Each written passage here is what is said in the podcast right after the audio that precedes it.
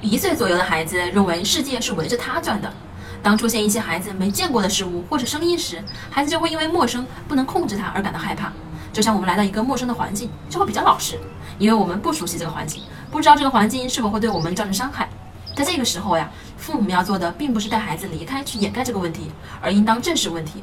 带孩子慢慢的去接触这个新事物，告诉孩子这是什么，有什么用，帮助孩子一点点的克服害怕的心理，孩子才能更强大。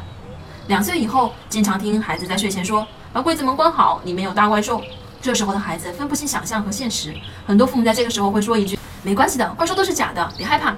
其实这个时候呀，我们更应该关注到的是孩子的情绪。虽然怪兽是假的，但孩子害怕的情绪是真实的。我们首先要认可孩子害怕的情绪，做到共情，然后和孩子一起去把怪兽抓住，并告诉孩子：“爸爸妈妈会一直陪在你身边，保护你不受到伤害。”父母要陪伴孩子去直面自己的害怕，并从根源上解决问题。让孩子有直面问题和解决问题的思维和能力，才能做到真正的勇敢和强大。我是不完美柚子妈妈，关注我，为你分享最有深度的育儿知识。